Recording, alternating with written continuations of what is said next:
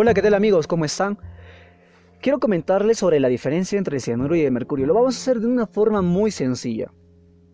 El cianuro y el mercurio se utilizan para la obtención del oro en las grandes minerías, en las pequeñas minerías. Ahora vamos a ver la gran diferencia.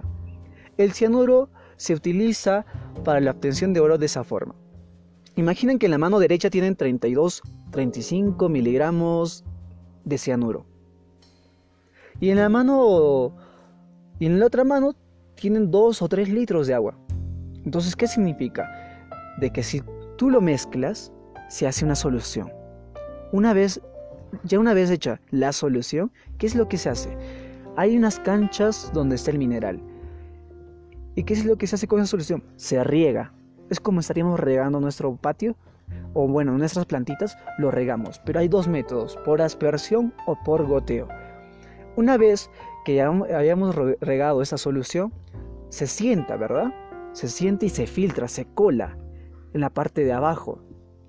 En la parte de abajo tenemos una solución de cianuro con oro. Una vez obtenida esa solución, se hace otros, por otros métodos para, para separar el cianuro con el oro. De esta forma se obtiene, se utiliza el cianuro para la obtención del oro. Ahora comenzamos. Vamos por el mercurio. El mercurio es una sustancia muy peligrosa y es el único metal que está líquido a temperatura ambiente. Si tú agarras el líquido, bueno, el mercurio, si tú agarras en la mano, aunque es muy peligroso, tú agarras el mercurio, es como un, un metal líquido un metal líquido. Así es el mercurio. Ahora, ¿cómo obtenemos el oro del mercurio? Se utiliza generalmente en los meandros. Imaginemos los meandros son las arenas negras de los ríos. ¿Por qué? Las arenas negras de los ríos contienen oro porque son las arenas pesadas.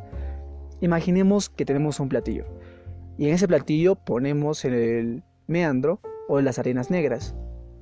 Una vez que tenemos el platillo, eh, y las arenas negras, echamos el mercurio. Una vez echado el mercurio, el mercurio actúa buscando a las partículas, a las pepitas de oro.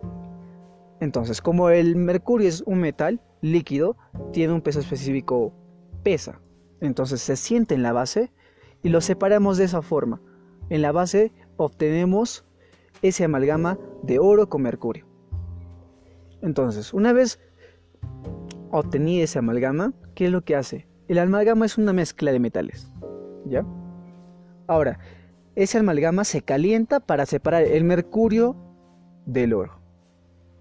Entonces, al momento de evaporar el mercurio, contamina. A menos que se haya hecho con sus parámetros o con determinadas máquinas para reducir la contaminación. Sin embargo, hay una gran diferencia. El cianuro es un poco más controlado y el mercurio es más tóxico para las personas. Ahora, la pregunta, entre el cianuro y el mercurio,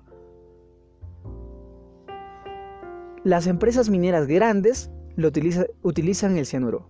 En las pequeñas minerías, en las minerías artesanales, en las minerías informales, se utiliza el mercurio, que es un poco más peligroso. Bueno, es peligroso y no se debería utilizar el mercurio para obtener el oro, pero es una forma muy sencilla. Mis queridos amigos, lo que quiero hacer con esos podcasts es informarles sobre la minería a, palabras cortas, para que lo escuchen y sepan un poco más de minería y sepan un poco más sobre el desarrollo de nuestro Perú y, sepa, y estén informados sobre todo. Una persona informada es una persona que toma buenas decisiones. Muchas gracias.